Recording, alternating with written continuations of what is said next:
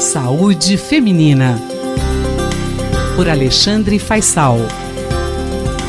Chegou o dia de você conferir as novidades das pesquisas na área da saúde. Dr. Alexandre Faisal trazendo para a gente tudo sobre esse assunto. Ele é médico pesquisador científico do Departamento de Medicina Preventiva da Universidade de São Paulo. Dr. Faisal, o abortamento espontâneo é uma experiência muito ruim para muitos casais. Eu queria te fazer a pergunta: o abortamento pode ter causas hereditárias? A resposta inicialmente é sim, mas eu queria inicialmente contextualizar e concordar com você, Miriam, que o aborto espontâneo, não provocado, de fato é uma experiência muito negativa para homens e mulheres, não são só as mulheres, os papais também sofrem muito com isso.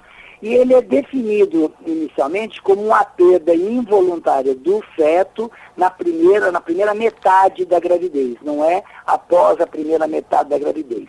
Mas chama atenção que cerca de 13% de todas as gestações resultam em aborto espontâneo e, e, muitas vezes a gente não consegue identificar a causa. Na maioria das vezes a gente admite, admite que são problemas relacionados à formação do embrião, causas genéticas, e daí, enfim, ocorre o abortamento. Tá? Agora, a, a, exemplo de outros problemas obstétricos, tais como a pré-eclâmpsia, que é o aumento da pressão na gravidez, o parto prematuro, o crescimento, é, a restrição do crescimento do bebê, alguns pesquisadores acreditam que o abortamento possa sim ter um componente hereditário.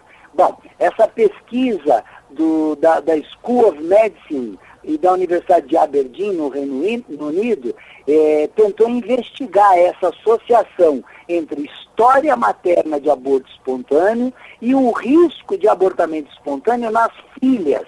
Então, ele faz um estudo em que participam mães e filhas, com sem história de abortamento, como se fosse uma corte intergeracional, né? E essas mulheres estavam em, bancos de dados é, de Aberdeen, no Reino Unido. Então, a ideia é muito interessante.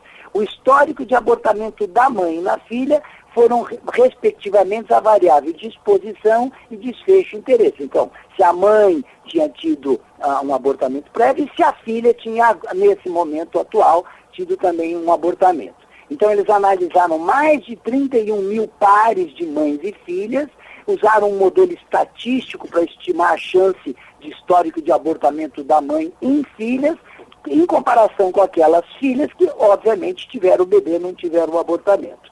Eles também avaliaram outras variáveis que podiam confundir essa associação, incluindo aí o tabagismo, obesidade, nível socioeconômico, todas as variáveis importantes. E o resultado mais interessante da pesquisa, Miriam, mostra que as filhas que abortaram tiveram 11% mais chance de terem uma mãe que também abortou. Nesse caso, no caso inclusive de filhas com abortamento recorrente, que é aquela que tem mais de um aborto, né? mais de dois, três abortos repetidos, o resultado também foi na mesma, da mesma direção. Há uma maior chance das mães dessas mulheres também terem sofrido um abortamento. Para resumir, a conclusão do estudo é que pode haver uma predisposição herdada ao abortamento espontâneo que é transmitido de mãe para filha. E, doutor Faisal, existe uma explicação para essa predisposição ao abortamento? E a outra pergunta é o seguinte, o que, que muda na atenção da grávida com, que, com este resultado? Então, a, a conclusão desses pesquisadores é que é possível que exista, que mulheres que abortam tenham uma predisposição herdada por uma disfunção endotelial, que é a camada mais íntima, mais interna do útero, que por sua vez afetaria a, a, implantação, essa conexão entre a placenta e o feto. Ela afetaria os vasos placentários e esse processo de implantação. O artigo é interessantíssimo, Miriam, já que até então a gente admite mesmo que o aborto seja multifatorial, mas essa, essa ideia de investigar a história de abortamento na mãe é, e posteriormente na filha não era amplamente reconhecida.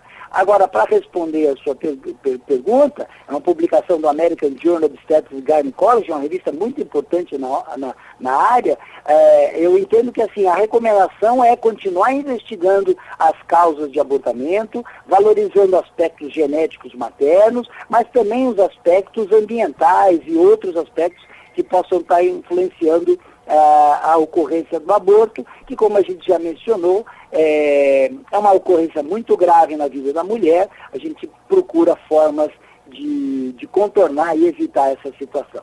Esse foi o doutor Alexandre Faisal, participando aqui da, do bate-papo na Rádio USP com a Miriam Ramos. O doutor Faisal é médico, pesquisador científico do Departamento de Medicina Preventiva da USP. Saúde Feminina, por Alexandre Faisal.